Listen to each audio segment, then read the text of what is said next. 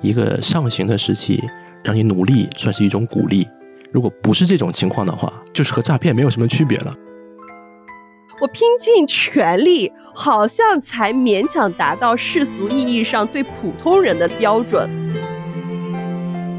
爱情幻灭的最彻底的那一瞬间，就是和我预想的完全不一样。大家好，欢迎来到读不完。我是今天也很想和大家好好读书的花发发。咱们小破播客才做到第三期啊，就迎来了嘉宾，欢迎魔方老师。哎，花发发同学好啊！大家好，我是魔方，我是霓虹电波的主播。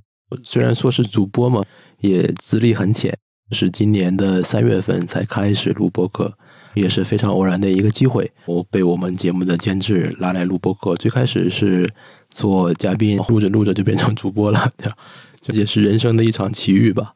我本人是现在生活在日本，是高中毕业，大学开始。来日本留学，读了六年书，毕业之后留到日本工作，做了很多行当。最开始是做 IT 的，是做基础工作，做过一段时间手机游戏，做企划，有做信用卡。现在在银行做一些海外投资相关的一些工作。魔方老师的霓虹电波是一档非常出色的讲日本生活方式的播客。呃，大家对日本生活方式感兴趣的，可以去订阅、收藏、走一波。那我们今天一起要聊的是韩国女作家金爱烂的作品《你的夏天还好吗》。金爱烂身上有一个特别显眼的标签，每年的十月就会被媒体渲染一下。她身上那个标签叫“最有可能获得诺贝尔文学奖的韩国女作家”。定语好多。这句话是诺贝尔文学奖勒克莱齐奥亲自盖章认证的。呃，今年大家应该也听过很多档播客聊过金爱烂的作品，像文化有限啊，像悲观生活指南。这个作家为什么屡屡会被大播客提及？那我们今天就和魔方老师一起来聊一聊金爱烂和他的代表作品《你的夏天还好吗》。那么，东京现在的温度啊，突然就凉了。今天我陪着孩子在外面走了一天，第一感觉、第二感觉、第三感觉都是冷。北京从上上周就开始急速入冬了，就我每天下班的时候都会被冻成冰棍。现在家里也送暖气了，我觉得可能很多人应该会好奇，我们这本书为什么不夏天读，偏偏要在冬天去读这个书？你是怎么接触到这本书的？我是怎么接触到这本书的？这是你推荐给我的吗？我和花发发花女侠嘛，我们两个人是减肥搭子，就是一起健身、一起减肥的。对，这层关系一定要说清楚啊。对，但是我们两个人本身认识呢，就是从另外一档非常非常有名的、非常非常著名的读书播客认识的。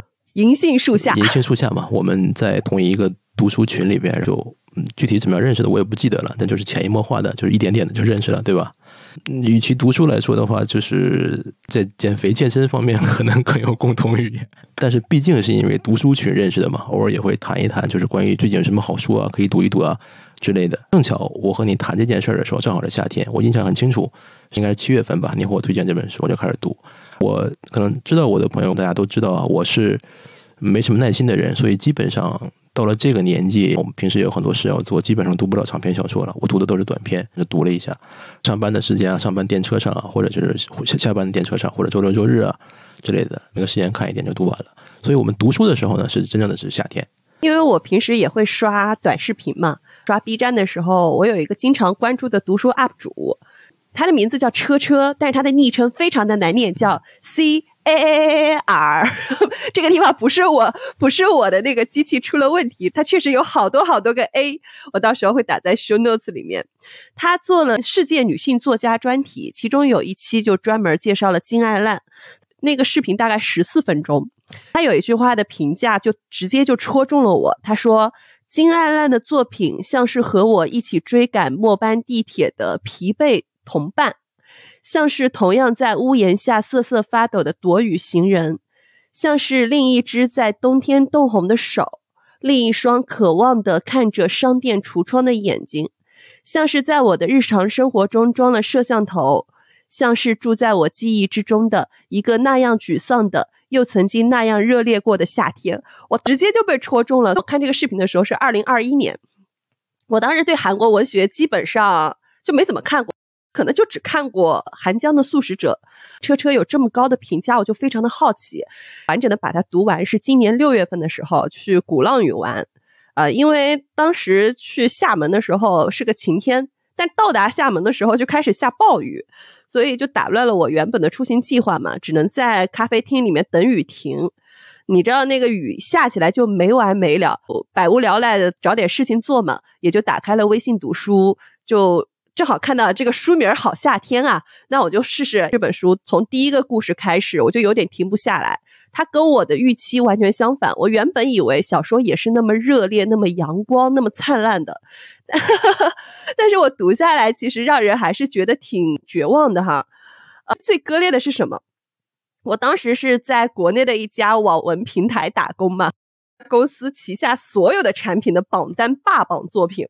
就是不管是男频还是女频，只要是榜单上的作品，不管是系统流、无限流，还是重生、逆袭、复仇，它的内核总是一样的，就是我金手指大开，上天入地，逆袭重生，无所不能啊！但是你的夏天还好吗？就是我当时真真切切在读的这本书，好绝望啊！我拼尽全力，好像才勉强达到世俗意义上对普通人的那种标准。但是读起来的时候，又觉得他的书好有共情力啊，就有一种治愈，不是那个 治愈人心的治愈，是导致抑郁的那个治愈。但是同时好像也有一点点温情在里面，他好像有一种矛盾的气质的杂糅的感觉。读起来虽然很压抑，但也很喜欢。我觉得好像压抑的生活很难有人把它这么透彻的写出来。我好像把我自己的那种压抑 也拖拽出来了，所以一翻就有点停不下来。就从那本书开始，在今年九月份就已经把他的六部作品全部读完了。接下来我们花一点时间介绍一下金爱烂，以及我们今天要重点去聊的《你的夏天还好吗》。金爱烂是一九八零年出生于韩国仁川嘛。二零零三年，用第一部作品叫《不用敲的门》，获得了第一届大山大学文学奖优秀小说奖，开始步入了文坛。他的作品如今已经被中国人民文学出版社全部引入进中国，一共是四部短篇小说集、一部长篇小说以及一本散文集。他的处女作是《奔跑吧，爸爸》，非常细腻，用孩童的眼光去丈量这个世界，寻觅一个缺席的父亲。第二部小说叫《涛涛生活》，嗯，这个小说我们后续会单独录一期播客，去具体的去讲述一下这个小说到底写的有多好啊。你的夏天还好吗？和外面是夏天是相对比较成熟的小说作品，长篇小说叫《我的忐忑人生》，讲了一个患有早衰症的小孩儿的故事。这部小说也是改编成了一个温情电影，叫《扑通扑通我的人生》，是江东元和宋慧乔一起主演的。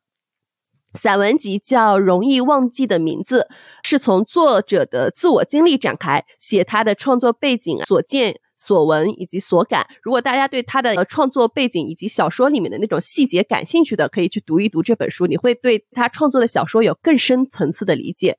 我看的第一篇是你的夏天还好吗？这是编辑选的这个书的书名嘛，所以就看了一下。当时看的时候就觉得，哎，很惊艳。我可能也有说日文了，因为我想不到合适的中文，就是那种 setsunaku。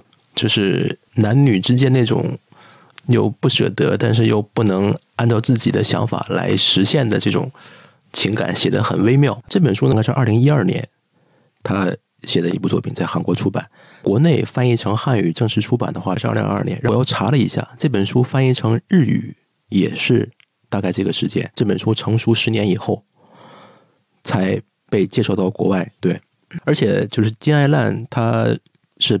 八零年出生的人，我是八零后。看到他介绍他的这本书的时候，当时就有一种非常亲切的感觉嘛。虽然我对韩国这个国家没有什么认识啊，非常粗浅，除了看一看电影以外，没有什么认识。但是同龄的作家还是很吸引我，所以我就是你你介绍我这本书以后呢，就是非常非常积极的读了一下。这本书里边写了呃，一共是写了八个故事。每一个故事里边都是一些小人物，非常非常小的人物，小到不能再小的非常底层的这种人。就你会看到挣扎在生活里边的一些人的众生的这种群像。每次看的时候，都会觉得，可能生活本来就是这个样子的。他这八个故事嘛，都戛然而止，就卡在最绝望的境地。这部小说它不是一个推理小说，就不在乎被剧透。从我个人的阅读体验，我六月份读过一次，今天为了录节目重新再看，我还是看出了一些新鲜感。不用在乎说我们如果把这部小说全部剧透了，你看会不会没有惊喜感？不存在的，就这部小说属于你随时读都会有惊喜感，怎么被剧透都不用害怕的这种类型。那我们就先聊聊，就让我们最印象深刻的篇章。我先来，因为我读了第一篇，就是《你的夏天》，是我这本小说集的同名的短篇小说啊，写的是一个刚步入职场不长时间的一个职业女性，她上学的时候呢，遇到了一个比自己大几届的学长，这个学长呢，完全是她憧憬的完美的恋爱的对象，写的也很巧妙啊，说侧脸非常好看啊之类的，身材非常修长，轮廓非常修长之类的，呃，他可能。追求的恋爱的甜蜜的场景，都在这个人身上出现过。这是一个完美的恋爱的对象。当时这个学长是有女朋友的，他对自己有一些不自信。总之就是两个人没有在一起。每次他能收到来自学长的联系的时候，他还是很高兴的，每次都很兴奋。有一天，他突然收到了学长的邀请，让他去帮一个忙。他在之前呢，听到别的学长就大家在一起吃饭的时候提到过。说这个人的仕途最近不是很顺，以前在一家公司上班，然后受不了那个环境。这个地方写环境地方写的也很巧妙啊，就是比如说提到一些性性贿赂，他这个学长呢，就是在性贿赂结束以后去给人付钱的这样的一个角色，就非常压抑的一个生活状态。学长本身这是想当导演的，在前面一个公司做的不是很开心，辞职了，去一家比较小的有线电视台做导演的工作。学长联系他说有一个工作需要他来帮忙，非常非常的着急。当天呢，他本来是要参加因为溺水而身亡的一个小学同学的葬礼，但是他还是去了。去了以后才发现，他的学长让他帮的忙是一个大胃王的一个比赛，他是作为一个衬铺衬的人物在那里扮丑的这样的一个角色。对对，他觉得非常非常的抵触，这本人是非常不愿意的。但是帮忙以后。他就逃离了现场，逃回到家。这时候他也没有去参加葬礼。回到家以后，就想起来他小的时候溺水那件事儿。当时为了把他从溺水这个环境里边救上来，这个人自己也溺水死了。本来应该是参加那个人的葬礼的。对，叫我意外的，大胃王录制结束以后，这个故事产生了一种翻转，两个毫不相干的场景居然能够串在一起。刚才为了录这个节目嘛，我一本书的里边的那个故事非常快的重新扫了一遍，因为他当时小时候溺水的时候，他是非常非常用力的抓住这个冰腕，他当时那个同学就是已经去世的这个人，非常用力，他抓着他是，然后他获救以后，看到他的身上有一个那个明显的抓痕，他非常用力的抓着这个人，这个人把他救上来了。他当时想到的是那种，我为了要活下去，我只能依靠这个人，我当时没有别的办法了。就是这样这样的一个心情。这次就是被他暗恋的前辈叫去帮忙，他要走的时候，被他前辈非常用力的抓住胳膊，就是你不能走，一定要帮我这一次。就是这种心情是一样的。他突然明白了，当时他的前辈抓住他这个心情，就是想抓住一根救命稻草。你如果要是走了，我的工作就完了，我今后的人生可能就完了，所以我不能放你走。就是这种迫切的心情，他感受到了。嗯，应该是这样的一种理解。学长抱着救命稻草的那个缘故来找他，为什么找他？因为他胖，他可以露出不完美的身材，因为不在乎就可以让他去扮丑。其实女生都很想在镜头里变得美美的，谁会想做别人的陪衬呢？尤其是为了做陪衬还要刻意去扮丑，穿着相扑服。多难看呀！会把你的赘肉，会把你的所有的缺点瑕疵放大，你看上去就会特别的滑稽。虽然节目的焦点不在你身上，但你想一想都会觉得哇，这个场面太让人难看了，简直是想把它当成一个黑历史，永远的埋藏起来，不想让任何人看到嘛。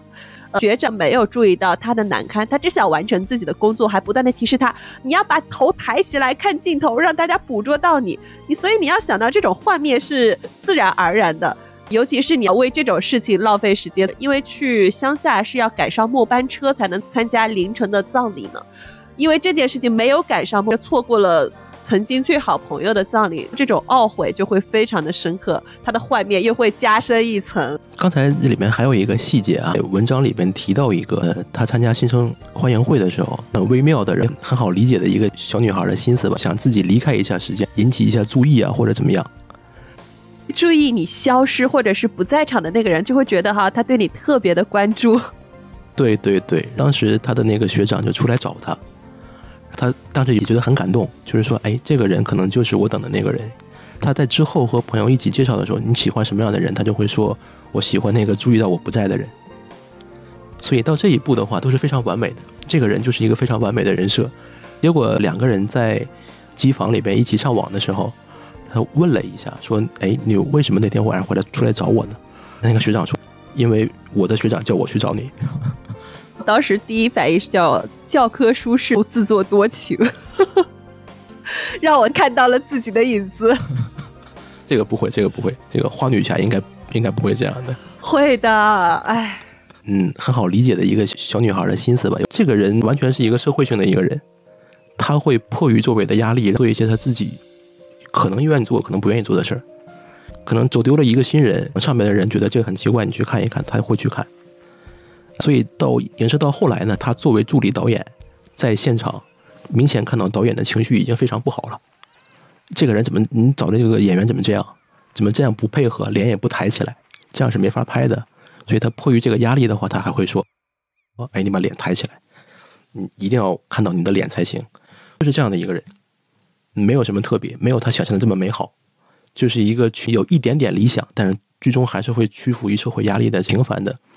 男性而已，爱情幻灭的幻灭的最彻底的那一瞬间，就是和我预想的完全不一样。之前我预想的东西也和实际完全不一样。我当时看到这个小说的时候，有一段话我还挺，就还挺有感触的。那他当时为什么会暗恋这个学长呢？因为学长在那儿点评照片的时候，看到了一张。春天的照片吧，那女生应该在中间。学长说他很喜欢这张照片，说我好像看到了这个女人的生活。我是用微信读书看的嘛，我看到这条句子划线说：“哟，学长你好油啊！”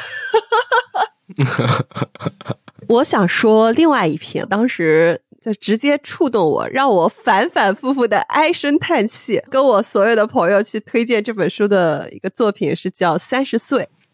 三十岁，对，我猜到了，一定是这个，就是这一篇。这一篇是个书信体嘛？呃，主人公我向一个复读班的姐姐写的一封信。她这个人呢，是因为被她的前男友骗进了传销组织。传销组织呢，套路都很类似，就告诉你你会获得更多的财富，呃，什么月入过多少万不是个梦啊。但是你前提是你要月入多少万之前，你先要买一千万韩币的商品。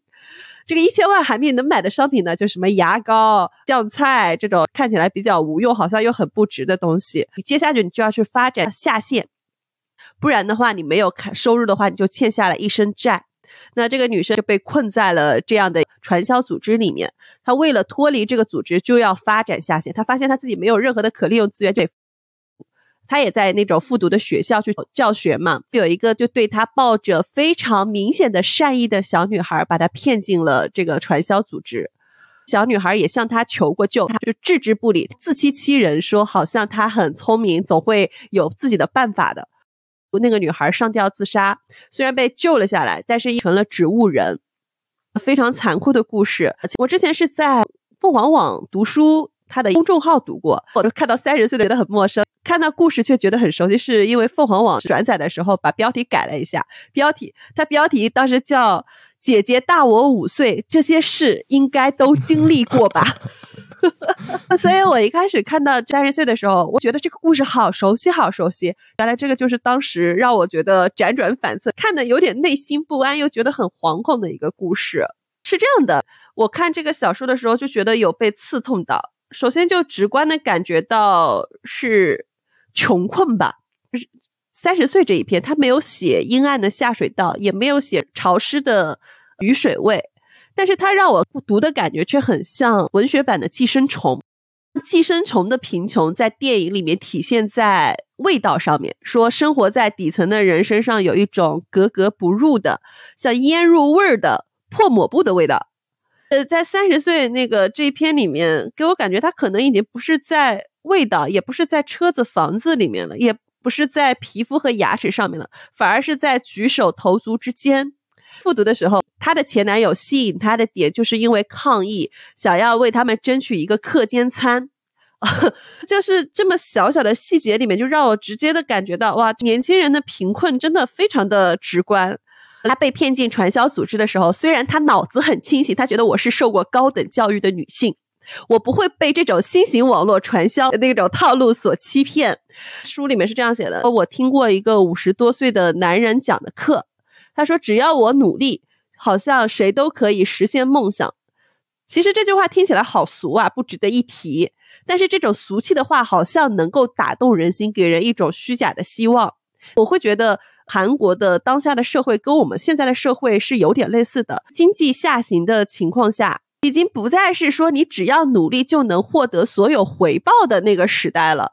去补习班去教学，学习非常差，怎么努力也考不上好的学校的学学生，呃，看到他们充满希望的目光的时候，内心想的是：你们以后也只是能成为我，仅仅成为我。我当时真的是内心拔凉拔凉拔凉的。这不就是余华老师上综艺的时候说：“嗯，时代变了嘛，再有人告诉你说你努力工作就会获得很好的回报。”这是已经是鸡汤了，不再是现实了。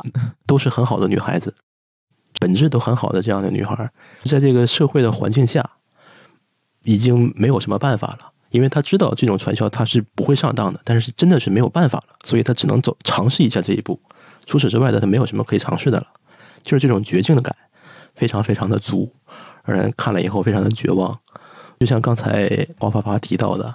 在一个好的时期，一个上行的时期，让你努力算是一种鼓励。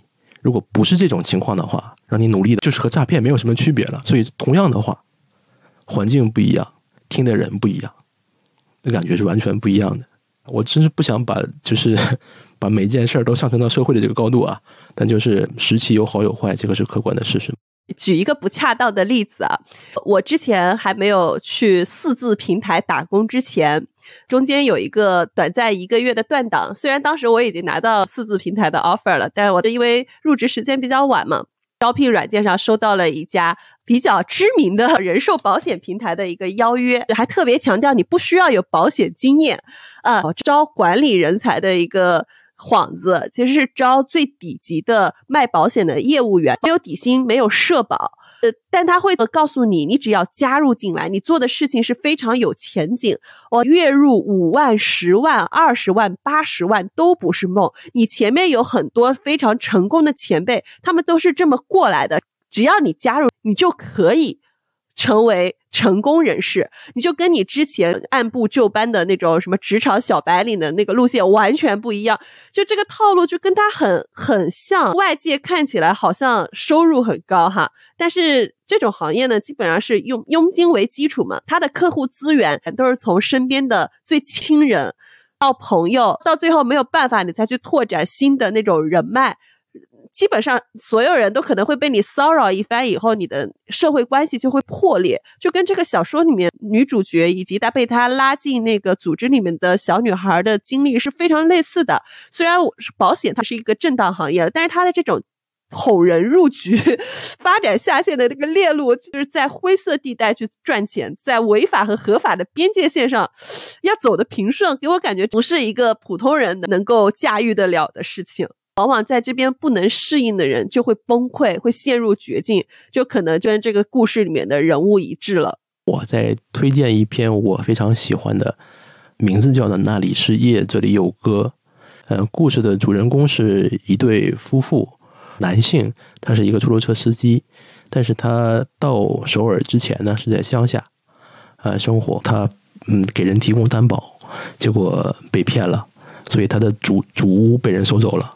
他自己就被没有地方住了，也没脸再见家人，所以他就跑到偶尔做出租车司机。呃，这是南方的故事，女方的呢，一个中国吉林出身的朝鲜族的姑娘。她是和她妹妹两个人是属于非法入境的，到韩国来打工赚钱，是这样的一个身份。她妹妹还因为一次劳灾的事故吧，眼睛瞎了，就只能回国，没法工作了，就只能把她妹妹送回去，她一个人，呃，无依无靠的，是这样的两个人啊，相互认识了，还是底层的人在一起，基本上属于抱团取暖的这样的一个底层的逻辑的爱情，两个人在一起结婚，结婚之后呢？发现他的妻子是胃癌吧，就眼看着一个乐观的人，就一点一点一点越来越萎靡，最后死去，就这样的一个故事。我们大家是属于世俗意义上真正的失败者嘛？四十岁一事无成，他的房子也被没收了，母亲因为。到这个消息，立刻就去世了，有家也不能回，只能在外面去打拼。他在四十岁的时候遇到了他命定的爱人，他们也曾经有过一段两个人什么都不做就依偎在一起如胶似、如胶似漆的日子，但是特别的短暂。嗯，当时在一起的时候说要学中文，呃，明华就送给他一个磁带，把那中文的发音他录出来，录在磁带里边，录上韩语的发音，让她丈夫在开出租车的时候可以一边开车一边学中文。这个磁带其实当时他只听了两三天啊，就丢在一起了。直到那个明华去世以后，他才整理出来这个遗物。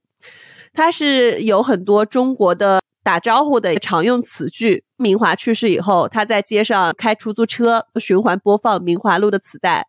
呃，你现在在哪里？认识你很高兴。中国朝鲜族女性的声音，一个人开的出租车拉一些不知道是谁的乘客啊，这个画面真的。你就觉得很孤单，很孤独。我非常的寂寞。我以前从来不知道出租车司机的一天是怎么去度过的。我们之前做音频平台，大家老说出租车司机是我们的一个广大的受众，我们要拓展终端。我从来不知道出租车司机平时会听什么，爱听什么，听什么歌。我们拿到的都是那种非常抽象的报告，但这部小说就给了我们非常具体的实感。比如说，他爱听那一首老歌，也是因为乘客要求的。但是当他好不容易找找到了这个歌的名字的时候，乘客。却又不太满意了，他就喜欢那种，呃，让他吊起他的胃口，但又想不起来啊，真正的名字就永远留着一种悬念的感觉。我觉得这个没有这种体验的人是永远体会不不过来的。打动我的，或者最让我觉得很难以接受的，有很多，有很多吧。嗯，刚才我们也提到，就是这两个人的爱情。基本上没有什么物质基础，在一起抱团取暖才能活下去这样的一个状态。明华，他是恋爱的时候，他还。说我要去咖啡店，我想去更好的一个地方，想去体验一下。虽然生活的很贫困，但是从来没有忘记想想过一点更好的生活，没有忘记憧憬，就是对生活的这个憧憬还是一直都在的。但是就是偏偏这样的一个人，最后得了癌症离世了，这是一个非常让人心疼的这样地方吧。还有一个地方就是发现他得了癌症。旁边就会有很多人说一些闲言碎语嘛，说这是一个非法劳工，他知道自己得癌症，他自己活不久了，所以他才会赖上你，才会和你结婚。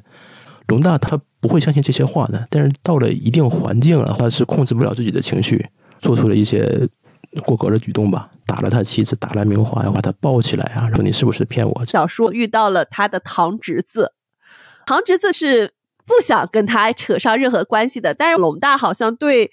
对人际关系、对人的认知敏锐度非常的低，他没有看出他的侄子不想跟他深入的交谈，但是龙大却是真真切切的为他的堂侄子啊，堂侄子是一个检察官，为他的那个生活蒸蒸日上，为他的妻子怀孕感到由衷的祝福和自豪，还说：“哎，我想炫耀我的侄子真的是当检察官的。”啊，他的侄子就拿了一个废弃不用的名片给他，电话、地址全是假的。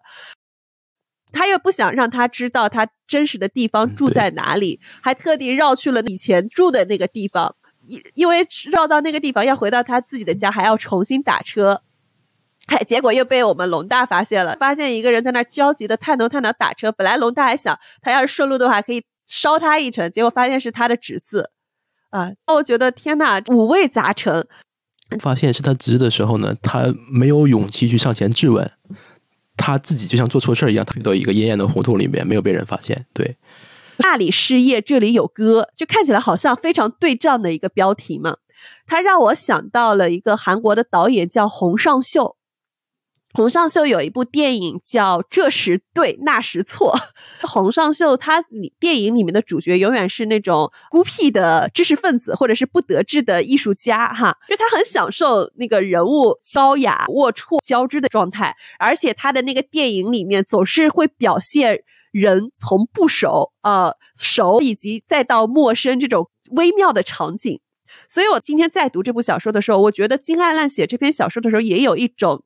电影导演的视角，他描写的那个画面是非常具象和影像化的表达，觉得冷飕飕的，让我看起来的时候内心就非常的凉，就彻骨的凉。而洪尚秀好像电影永远发生在冬天，男女主角都穿着不太合身的那薄薄的棉衣或者是羽绒服，好像要哆嗦着发抖来掩盖彼此的内心的尴尬和隔阂。所以我看这个小说的时候，就会想到那那几部电影。作家和导演不同文体的一个互通，就是这篇小说，我认为啊是这八篇里边就是影像感最强的一个，也不是那种花了很多笔墨和篇幅去描写影像，就是那种一笔带过，但是你会感觉真的是很具体、很形象，人就在面前。他侄子的是不是婚外恋，我不清楚啊。说搂着他的腰，就是这样一个动作，你能感觉到旁边停了一辆出租车，又是冬天，几笔就能把那个形象勾勒出来的非常非常鲜明。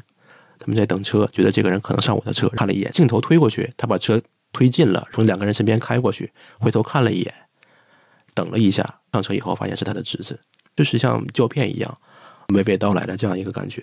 而且和他侄子有一一点点缠绵的那个女孩，问了他侄子一句：“哥哥还会来吗？”细节的描写啊，环境的描写，人物形象就很立体。对，所以这能牵扯到他侄子在他出租车上的时候会想。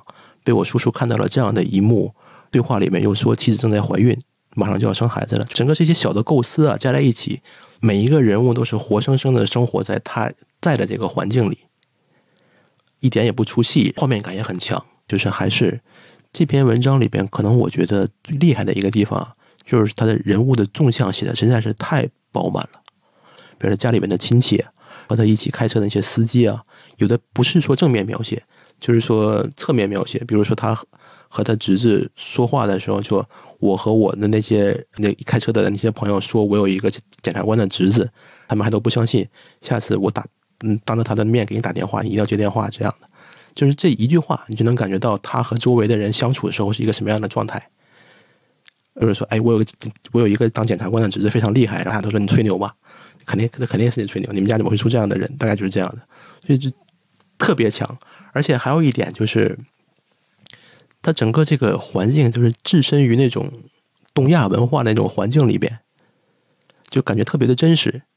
比如说里面有一个细节，他龙大开车，呃，拜祖坟那一天，开车骑摩托车出事故了，倒在地上，正好被大家看见，大家都商量这个人应该怎么办的时候，最后还是带着他去拜祖坟了，因为毕竟是家族里边的人，所以说这个人。已经非常不堪了，非常烂泥扶不上墙，但是还是要去带着他去拜祖坟。还有他侄子是检察官，他们两个人实际上年纪差的并不是很多，因为就是辈分大，但是年纪差的不是很多，社会地位就这么悬殊。但是就是因为我是叔叔，他是侄子，所以他的侄子虽然特别不愿意和他有任何瓜葛，但礼数上还是非常周到的。我问我问题，我都要我都要好好的回答。你问我要名片的话，我不能不给，我可以给你一个假的，但是我面子上我要给你一个名片，所以还是非常周到，非常真实。另外一篇叫《水中的歌利亚》，这个故事讲的是在一个要被拆除的烂尾楼里面，阴雨连绵，只剩下一家留在这个拆迁区，断水、断电，房屋还倒塌，母亲又发病，种种事故里有一个少年就艰难的生存着。这个故事最终停留在哪里呢？是在悬崖的尽头，这个少年抓住了塔吊，塔吊，但是他能抓住这个塔吊多久呢？明天会被人发现吗？谁也不知道。我一开始没有看懂嘛，就是为什么他会写这么一个绝望的故事。后来我是看他的散文集，叫《容易忘记的名字》，他说是这个故事的背景是世越号。有一艘巨轮沉没嘛，有很多的学生没有被挽救上来，那些年轻的生命就埋没过去了。金安烂说这件事情让他感受到一种身体性的疼痛，就过了好多年，他一想到这个事情，还是感到内心非常疼痛，所以他就创作了这样一个故事。现在想想，你把这个背景去联系起来，在龙门塔吊吊住的那个少年，是不是就当时那些绝望的学生？尤其是当时有一个学生说：“我们一定会获救的。”还在那儿去背乘法口诀，去聊一聊数学里面的一些定理，只是缓解紧张情绪。他们以为会等来救援，但其实是没有，是他们被放弃了。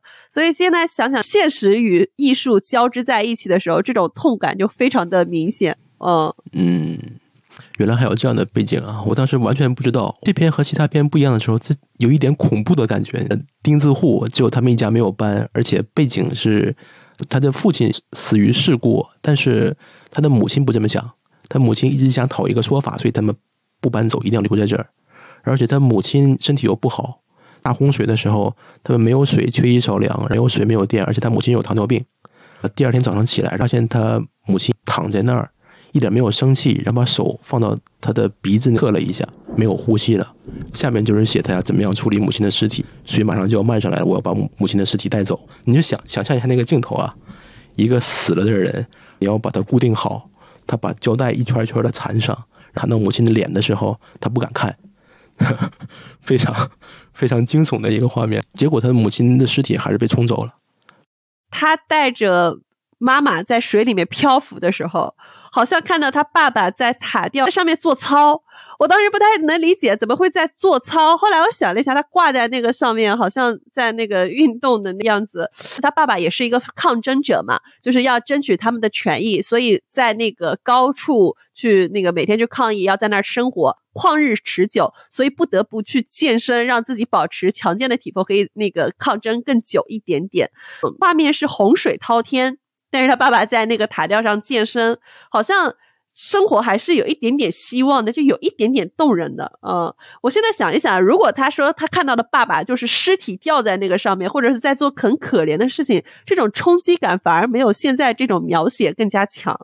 嗯，就很动容。很动容，而且能感觉到怎么说呢？虽然父亲不在身边了，但是还有一种鼓励自己儿子的这样的一个情绪在里边嘛，或者是一种期盼在里边。这就是刚才你说的非常绝望，但是偶尔还会感觉到一种温情。大概这个地方就能感觉到一一点温情出来，就是因为他好像是父亲在那个塔上做体操嘛，所以他才去抓的那个塔，对，所以才才活下来。刚才你没说这个背景的时候，我一直不是很理解名字的为什么叫歌利亚，那个石像。它是一个宗教性的石像，就叫歌利亚吧，就有点像玛利亚这种女神神像一样。嗯，歌利亚是泛指巨人的嘛？应该是以色列王国时期，当时特别有名的那个画像就是大卫，他打败的巨人就是歌利亚。大卫王应该是以色列王国的第二代王，可能在人们的心目中。这是一个年轻人的形象嘛？年轻人能打败巨人这样的一个形象，然后后来成了以色列的王。对，所以可能就是有一种寄托在里边，就是说，虽然在困境里边，但是我想象自己应该是一个大卫，我可以击败这个困境，我可以在这个环境中生生存下去，可能有一种寄托在里。这篇比较奇怪的是，是完全是一个男性主人公的视角，其他的就是多多少少会有一点女性在里边，但是这篇是完全男性的。的视角为什么会这样设计？我一直不是很理解。很多人会说金爱烂是一个女性作家嘛，所以她基本上视角是从女性的角度去写。那这个也没有错哈。就你的夏天还好吗？像那个角质层，像尼古达酒店嘛，像三十岁虫子，都是从女性的角度去写的。但是他毕竟是一个作家，他写的作品是具有共性的。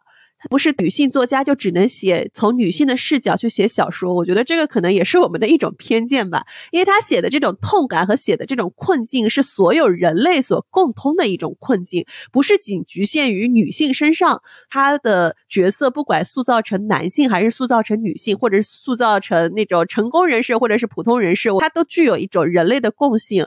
不管设置成男女，我觉得都。不是一个问题吧？他哪怕写成一个在末日末日里挣扎求生的女性，我觉得也是成立的。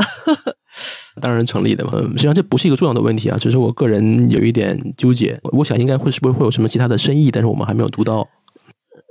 对，这个我们就留给听友朋友们帮我们解决吧。评论区，评论区。对，一天的轴呢，我印象里面应该是这本书里面最短的一篇。一个五十多岁的单亲母亲，辛辛苦苦抚养大了一个儿子，因为一些小的过失，现在是在劳教所吧。他自己本身呢，也是一个生活在底层的人，他有两份工作，一份是发传单，还有一份就是在仁川机场清扫卫生间。他大面积的脱发。每天出门的时候要把上班的时候要把头紧鼓得严严实实的，这样才不会被人看出来。在坐公共汽车的时候也会被人指指点点，大家都没有什么恶意啊，完全就是哎没没见过这样的人，看到以后我觉得很像奇怪，指指点点的，没有什么情节。他的儿子给他来了一封信，他们之间没有什么交流。之前在探监的时候吵了一次架，儿子给他写信，可能是带了一种比较好的期待吧，可能有一种比较温馨的话在里边。结果打开以后就是。呃，妈妈给我一点零食，给我带一点零食来，就是这么一句话。他还把这张纸翻来覆去的看了一遍，是不是还有别的夹层在里边？是不是还有别的信纸？背面是不是还有？结果什么都没有，就是这样一句话。辛辛苦苦一个人把孩子养大，孩子可能犯了一些错误，现在在劳教所里边，想积极的修复和孩子的关系，换来的就是这样非常冷漠的这样一一一句话吧。第二天是中秋节，别人因为有家人或者有孩子或者有家庭，他们不想上班。反正我已经什么都没有了，那我就去上班吧，就是这样的一个故事。我觉得好像像启玉女士这样的主人公，她她真的很容易被人家忽视。一般作家写普通人也很少会切入到一个清洁女工，她一天是怎么度过的。奇遇女士，她不是在机场卫生间打工吗？她把机场的卫生间那个让人不适的画面描写的那么详尽，这个很少有人会真的这么写。我们在机场见过各种很脏很脏的厕所，让人闻过各种让人不适的味道，但真正有人写出来，好像还是第一次哈。对，写的很细。有这么一段是他早上上班之前，他起床以后，在家里面准备饭的时候，他写了他他家附近的邻居，因为他最开始看到听到天气预报的话呢。是因为从别邻居家的电视听到的天气预报，他是这样写的：隔壁家的电视里，身穿韩服的气象员正在播送天气。本次黄金周受高气压影响，晴朗天气正在全国范围内持续。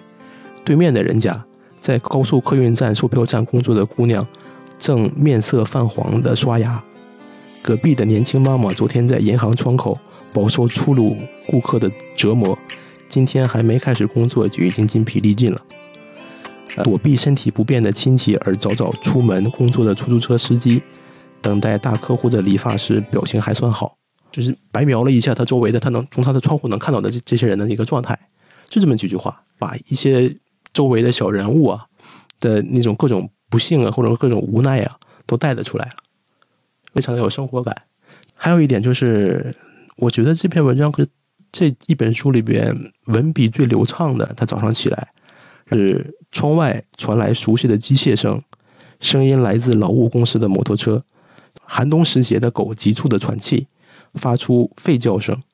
奇遇女士拉开窗帘给房间换气。胡同里有位老人骑着摩托车，摩托车后面放着垃圾袋。不一会儿，食物垃圾里食物垃圾计量袋里露出的污水、气味儿，凌晨清凉的空气进入奇遇女士的家。那是昨天夜里辗转反侧的城市，阴沉着脸、伸懒腰时发出的口臭，非常的巧妙，让人感觉到，哎，生活感也有，文学性也有。一开始不是很理解哈，就做功课的时候发现，就它的韩文版和日文版，它的标题都叫“飞行云”，出处就是这一篇一天的轴里面嘛。什么叫飞行云呢？就是一架飞机离开地面，飞机要使出浑身解数克服重力嘛。表面看起来沉稳从容，但是它经过的地方会露出一长串叹息的痕迹，那个就是飞行云。从这篇文章里面挑内容去书名儿，不知道你怎么理解的？可能有点悲观啊。他工作的一个环境嘛，是在仁川机场。当时我读完这本书以后，正好是从仁川机场倒飞机回国嘛，所以我下了飞机那个瞬间，我马上就给你发了一个微信，说我在我在仁川机场，然后说我在找齐豫女士，对。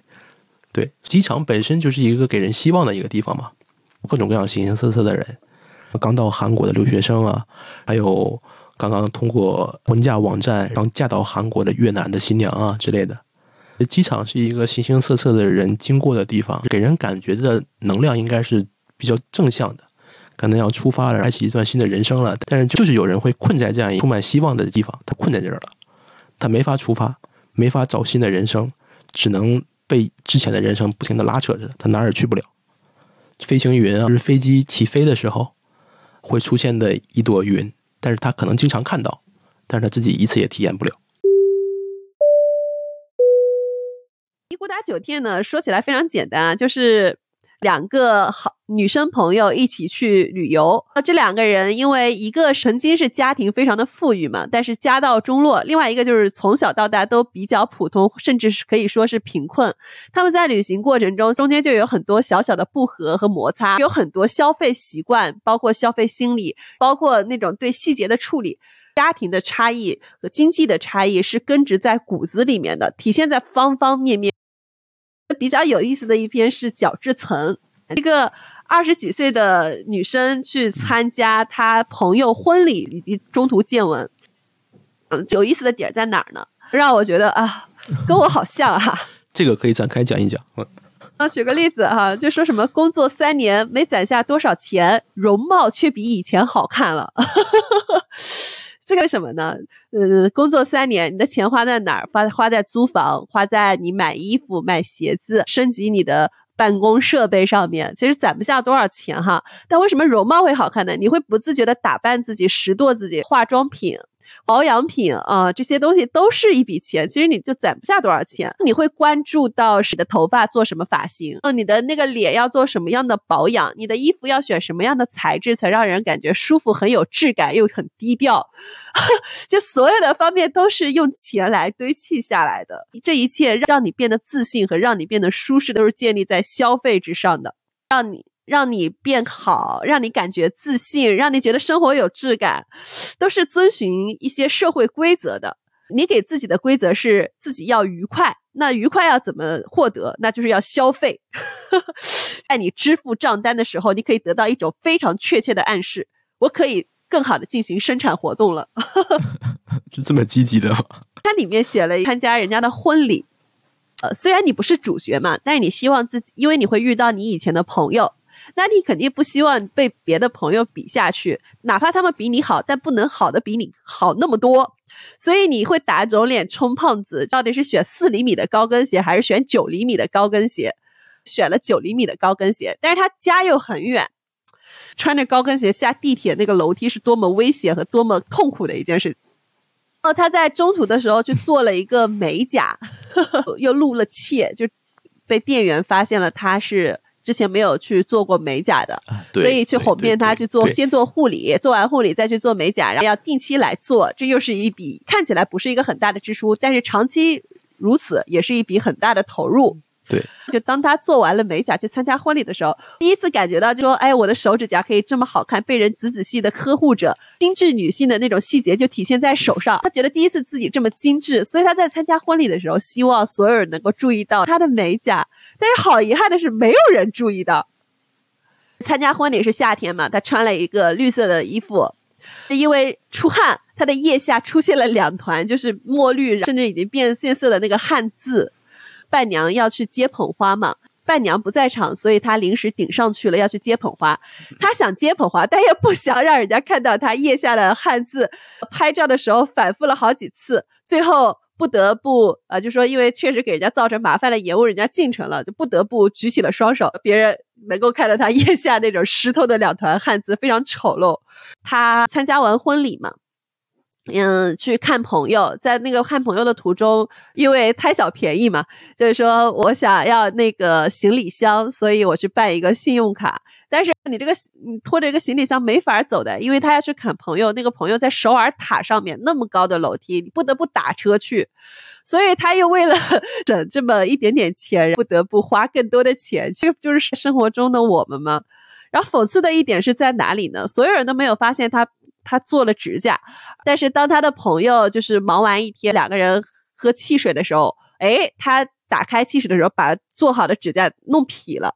他的朋友发现了他做的指甲，说啊，你居然做了指甲。这个时候他突然又不想让人家知道做了指甲，又开始拼命的隐藏，说啊，不是，这个只是我自己随便涂涂的，就好讽刺啊！就这种打肿脸充胖子，又不想被人看穿，又强装自己非常的都市女白领，不坚不摧的那种感觉，有点色厉内荏嘛，就很像我们现在的一个写照。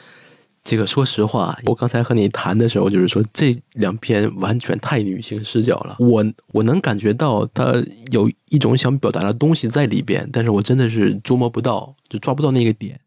就是说高跟鞋啊，还有指甲呀，还有这些妆容上的小细节啊，男女的差异，我觉得还是有的。我有点 get 不到那个点。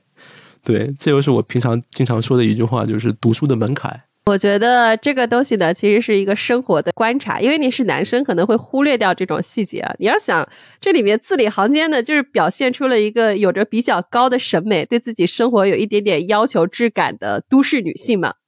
从这个小说里读到的是这种不自洽，用现在的一个流行的词语来说，这叫“服美役”。你看他，他因为就是想让自己变得突出和好看，强忍着不舒适的高跟鞋，一路上要走那么长的距离，其实整个脚是磨得非常不舒服的。他因为不想打出租车，就省一点点路费，选择走路。他在美甲店里面要进行消费，一方面要警惕那个老板的消费洗脑，不敢让他看出自己是一个菜鸟或者是新手，但是他的举手投足之间又露出了他就是第一次来，被人看穿这种懊恼。他回去的路上呢，明明可以轻装简行，对吧？你坐地铁，你要带那么多东西干嘛呢？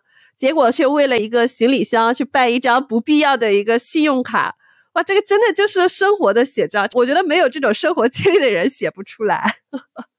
虫子这篇呢，讲一对新婚夫妻搬进了一个叫蔷薇公寓，一两年之间发生的故事。一开始是生活是进入了甜蜜的婚姻，中间有一些琐碎的生活的碎片。因为意外怀孕嘛，这个女主人公逐渐挺起孕肚，怀孕以后手指头会浮肿嘛，所以她洗手的时候会把戒指放在水池旁边，但是一个不小心把它弄弄掉进去了，在捡戒指的过程中发现了哇，有那么多让人无所适从的虫子。就是所有生活的变化，在这个老旧的公寓里面，这个出租公寓里面，一开始有生活的一个变迁，另外也有一些隐秘的不安，生活的碎片全部揉在一起了。我一开始读这个虫子的时候，我没有敢读下，因为我个人比较怕虫子。但是我读下来，给我感觉虫子好像不仅仅只是现实中实体的虫子。我不知道你怎么去理解这个小说里面的虫子。我也非常怕虫子。啊鬼的数量超过四的我都害怕。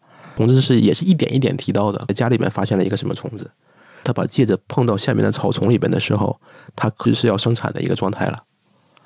他要在嗯一片有很多虫子的那个草丛里面去找一个戒指，生理上非常难接受。而且就像你说的吧，他这个虫子里边呢，对他来说不是特别危险的东西，就是一种不安的存在。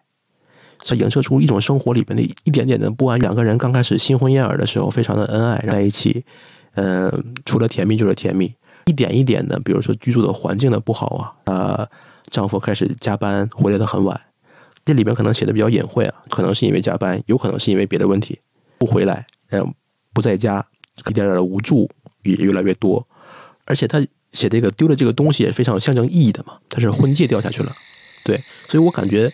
他应该是影射了一些东西，把婚戒理解成为一个婚姻的延续的话，他要延续这个婚姻，他要找到这个戒指，他要突破前面这一些有很多虫子的、有很多不安的这样的一个环境。所以虫子呢，就是挡在生活面前的各种各样的不安，还有不相信或者不信任之类的东西。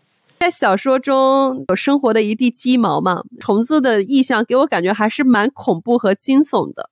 它交织在一起呢，就会觉得，呃，生活好像总是甜蜜与惊悚险象环生，交融在一起。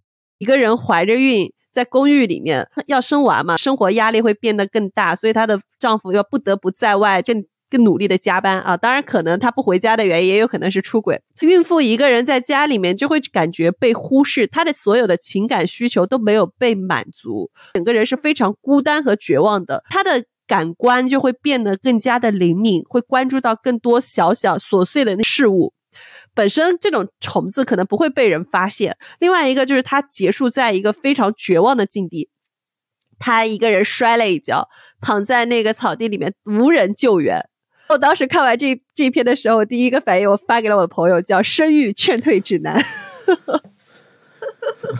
我们聊一聊《金爱烂》这部小说的一些特点，以及我们为什么要推荐这部小说。这部小说让我阅读的感觉并不是那么的舒服，它不是让我产生如沐春风的感觉的。故事卡顿在生活崩坏的那种瞬间，会让我感觉到透不过气来。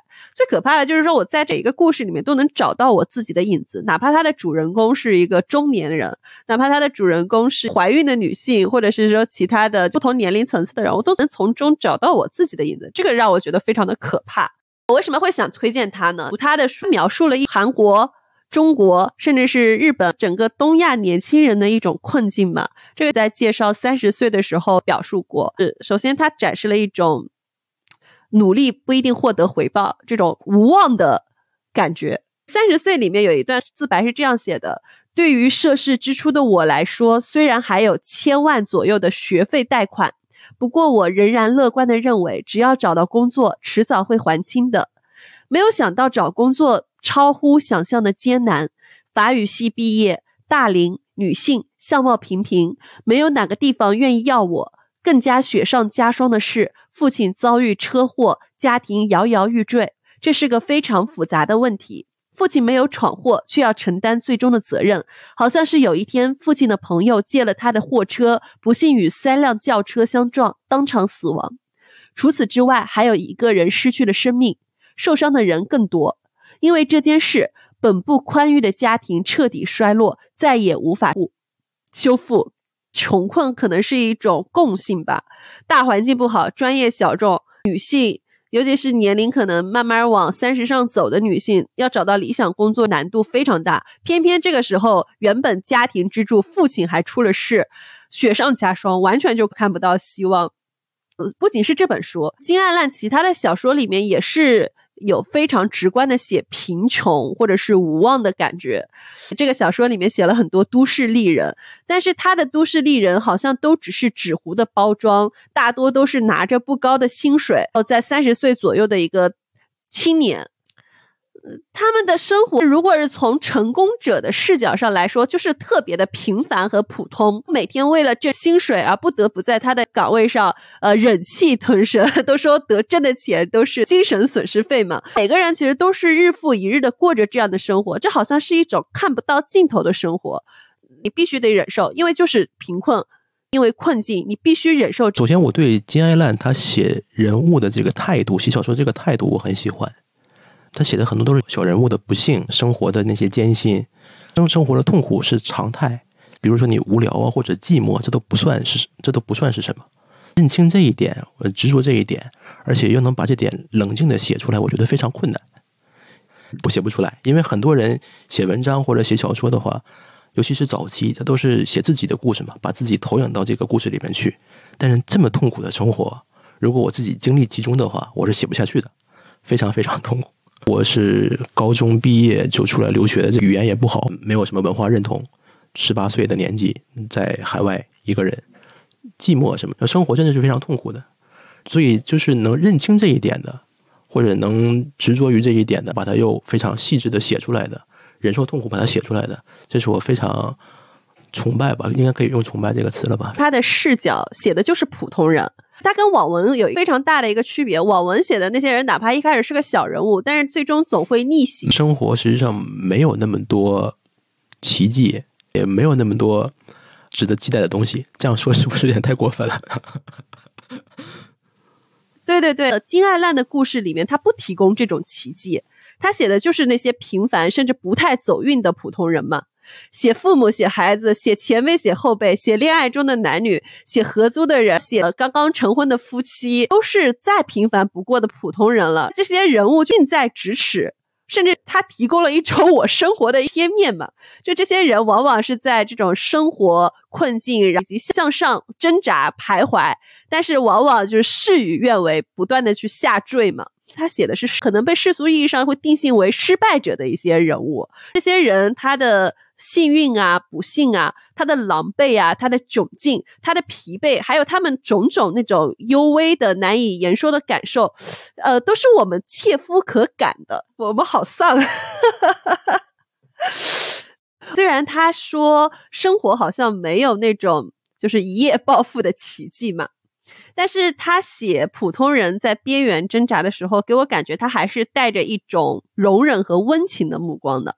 最让我痛苦的水中的歌利亚，那他最终并没有给他他明确的结局，那就是半开放式，给人一种悬念嘛，或者说给人一种小小的希望。另外，他很懂普通人，很懂平民的生活嘛。那我们讲生活非常非常的糟糕，作为我们普通人，为什么我们会期待爽文式的逆袭，或者说希望小说里创造的人物能打破一切，战胜生活，成为强者？但是金爱烂他就是用他的这种故事，给我们打破了这种思维定式。他的小说里不会提供这种奇迹，也没有给普通人这种不切实际的幻想。虽然他的故事看起来有点绝望啊，但是我觉得很难得的，就一般写绝望的故事，很作者很容易陷入顾影自怜或者说自怨自艾这种感觉哈。但是金爱烂的小说让我能读得下去，或者是让我特别想推荐的原因是，他始终保持着一种平视的视角，他描述所有的人。不管这个人是什么职业、什么年龄，他都保持着一个平视的视角，他尊重每一个个体，不做任何的评判。一般来说，大家在写一个人物的时候，总会带入自己的一个评价体系进去，在读作者写作的文字的时候，就会先入为主嘛。但是他写的小说不做任何的评价，他写的那个人呢？给我的感觉还是有一点点表达的力量在里面的。我会觉得他的文字风格也非常特别，就我刚刚说，他还是有一种温情，有一种平时的史调。我我想了一下，如果我去写，我好像只能写出生活的一个小小的切面，但不能成为一个完整的故事。这可能还是跟作家的自身的修养和功力有关吧。金爱烂在里面用了很多非常生动的比喻。把那种生活描述出来，同时又把这个故事给串起来，这种技巧是我作家的天赋吧。刚才你提到的，怎么说能把这个故事写得更客观，写得更平静？他会把每个文章里边除了主人公以外的每个小人物，就是过场的人物，都写得非常鲜明。有一点是我没有意识到的，但是我觉得你说的非常对的，就是他这种平视的视角。大家来写一个悲惨的、悲伤的故事，觉得这个实在太悲惨了。如果就算能写下去的话，也是把自己这个悲伤的情绪带进去了。这种是非常经常能看到的。如果我写的话，我应该会犯这样犯这样的毛病了。但是金爱烂写的就是非常的平视的视角，越是这样平视的视角，越是这样平淡的叙事，你就会觉得更绝望一点。我觉得金爱烂他的写法是非常聪明的。怎么样能把一件事写得很悲伤呢？又不是说特别夸张的，又设定了一个非常非常特别极限的这样一个情节，比如说好莱坞大片里边的，就是生离死别啊，当然这东西也有，或者说那种极限的状态，比如说蝙蝠侠那种极限，不是这种状态的情况下，还要把这个悲伤的故事写得很鲜明，应该怎么办？我看的以后觉得有两条，第一条就是把普遍意义的美好的东西写得非常的破败和不堪。这个是非常能摧毁人意志的一个方法，比如说爱情，或者比如说亲情，这都是大家寄予了非常多憧憬、非常多美好期待的这样的一个感情。如果这种感情都是非常的破败和不堪的话，你会感觉这个人所在的这个环境，他经历的生活是非常残酷的。比如说像夏天还好吗？这边里边写的就是。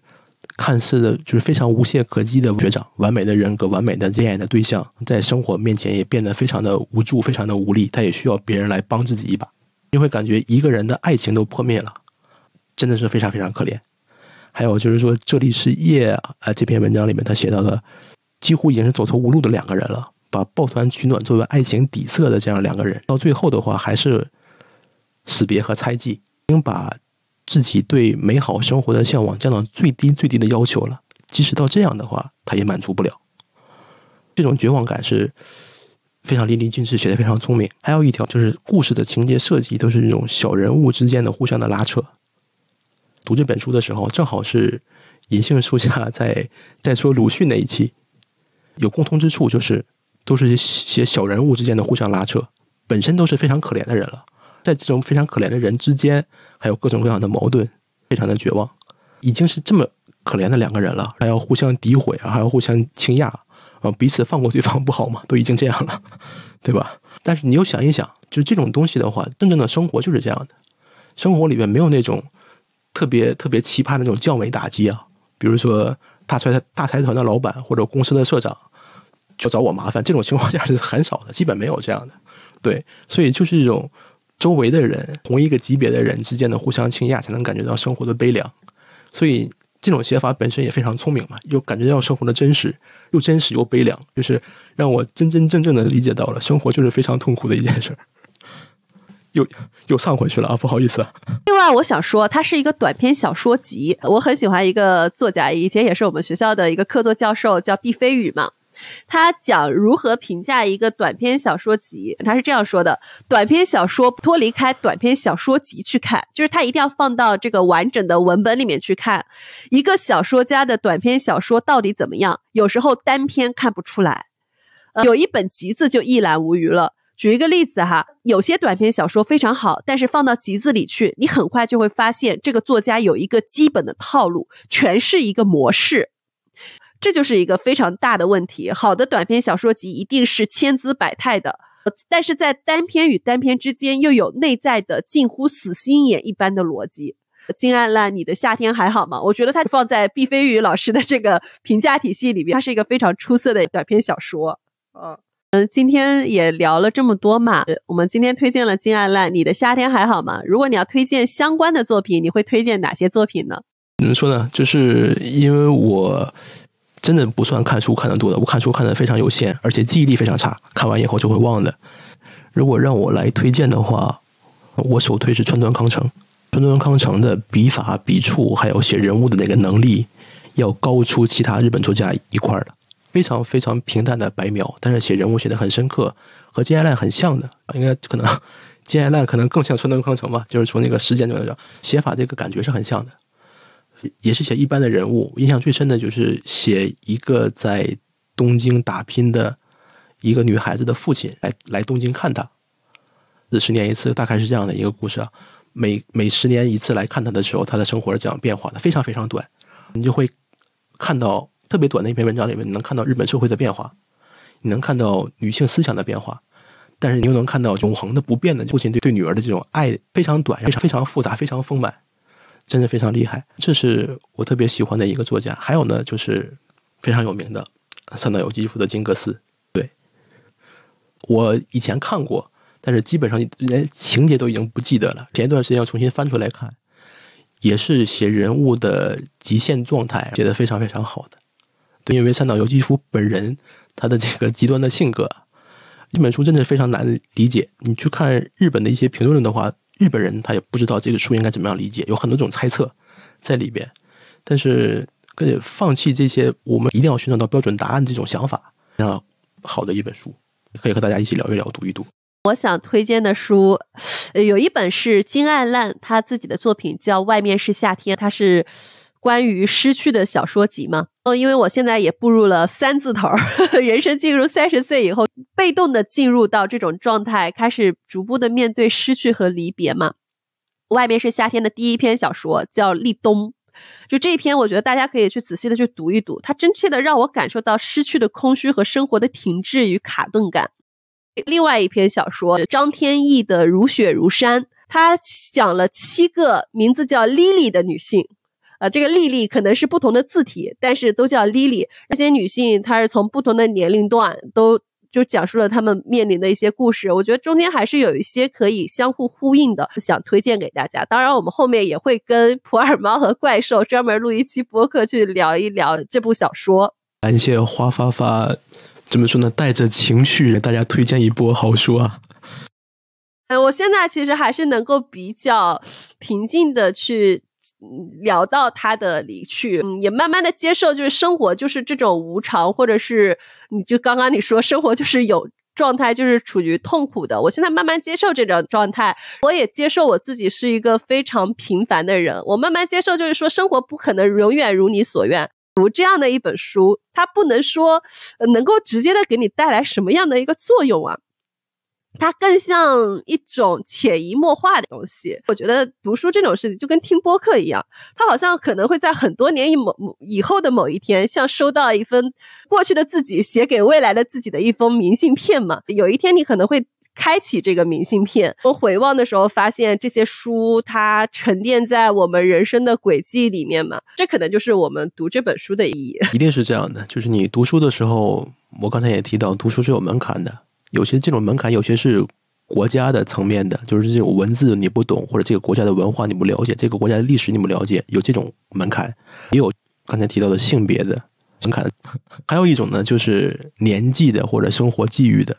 所以经常大家会说，以前读不懂的书，突然有一天能读懂了，就是因为你到了这个年纪，或者你经历了一些事以后，这个门槛你跨过去了。所以就是说，你现在读的一些书，可能现在理解不到，可能过一段时间会让你有启发，或者让你很感动，或者能指导你一部分生活，这就是我们读书的意义。而且一个人读书的话，有些东西你自己理解不到，这也是一个门槛。可能别人和你讲，或者说一个年长的人和你讲，你会理解到了；或者是一个外国的人和你讲，你理解到了。这也是大家在一起读书的一个意义吧。嗯，那我们今天就到这里了，就谢谢魔方，谢谢大家，谢谢花发发，谢谢花女侠。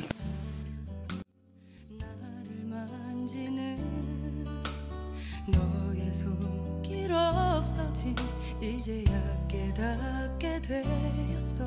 내 맘 떠나가